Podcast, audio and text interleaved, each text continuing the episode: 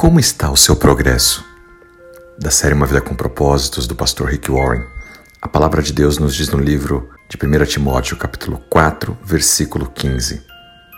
Pratique essas coisas, dedique sua vida a elas, para que todos possam ver o seu progresso.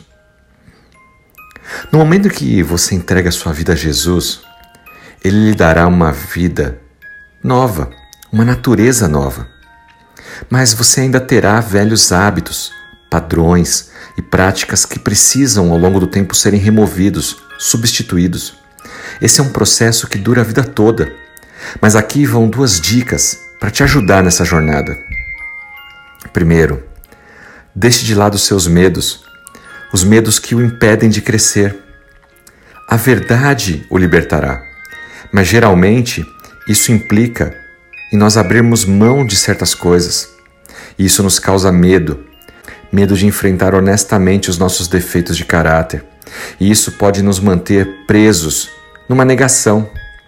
Somente quando Deus tem permissão para brilhar a luz da sua verdade sobre essas suas falhas, sobre esses desvios, esses bloqueios, você pode então começar a trabalhar neles.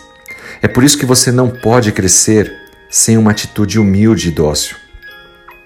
Segundo lugar, pare de basear sua identidade em torno daqueles seus defeitos. Talvez você diga frases como essa: É típico de mim isso. É assim que eu sou.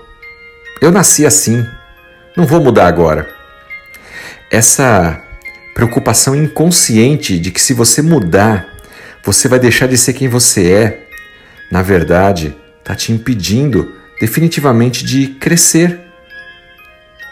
Lembre-se que seu caráter é a soma dos seus hábitos, e bons hábitos levam tempo para se desenvolver. Você não pode reivindicar ser íntegro a menos que seu hábito seja ser honesto sempre. Não adianta ser de vez em quando. Seus hábitos definem o seu caráter.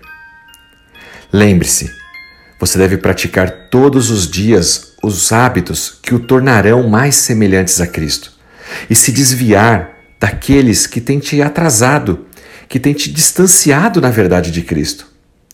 Assim como Paulo exortando a Timóteo, lá no livro de 1 Timóteo, capítulo 4, versículo 15, dedique você também a sua vida aos bons hábitos, para que todos ao seu redor vejam o progresso.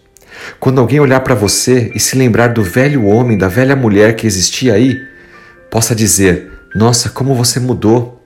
Lembra o que você falava, o que você fazia? Hoje você é uma nova pessoa. Isso é motivo de orgulho. Significa que estamos no caminho certo, que deixamos para trás as coisas que não agradam a Deus e seguimos em frente caminhando.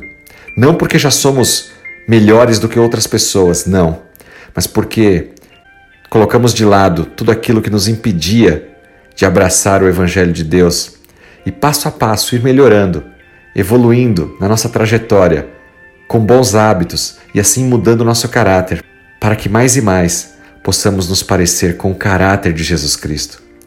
Que Deus te abençoe, que o Espírito Santo de Deus possa te ajudar nesse processo de transformação, para que você possa ser uma pessoa com o caráter de Cristo aqui na terra.